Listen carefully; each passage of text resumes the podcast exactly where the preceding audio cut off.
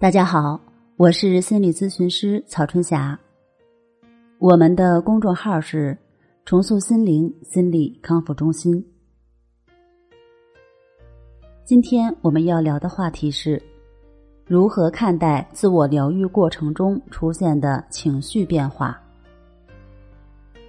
有一名二十多岁的年轻人，通过我们的公众号知道了关系法。他尝试着用关系法进行自我调整。在练习关系法一段时间之后，他打来电话咨询，说自己以前是焦虑症，总是坐不住，干什么事儿都没有耐心。现在呢，发现自己的心可以静下来了，对着电脑工作也可以坐上四五个小时。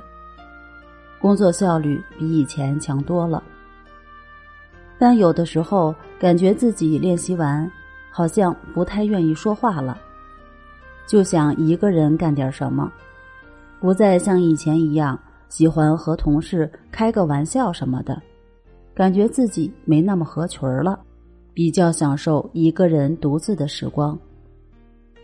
他问我，我这样练下去会不会变成抑郁？焦虑症是治好了，但是抑郁也不是什么好事儿啊，怎么才能平衡一下呢？首先，我们要了解，人的情绪有很多种，很多情绪是交替出现或同时存在的。一般患者在描述自己的状态时，只是简单的把自己的情况归结为情绪低落呀、紧张不安啊。提心吊胆啊，好像我们的情绪除了这些再也没有其他的了，并且多数的患者也像这个二十多岁的年轻人一样，认为我焦虑的时候就只是焦虑，不会抑郁；那抑郁的时候呢，就只是抑郁，不会有两种以上的情绪同时存在，也不允许自己有情绪上的波动变化。好像坐不住就是焦虑了，一不想说话就是抑郁了，非黑即白，把情绪划分得清清楚楚，二元对立，而不允许多种情绪同时存在，或多种情绪之间相互转化。他们不接受这种事实，一旦有情绪上的变化，就会担心不已，浮想联翩，不能自拔。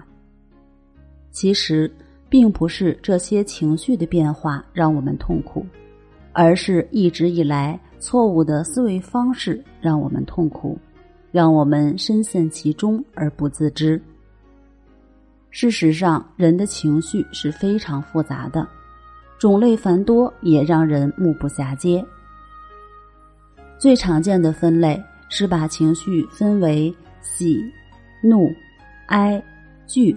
四大类，在这四种情绪的基础上，又可以组合成很多复杂的情绪。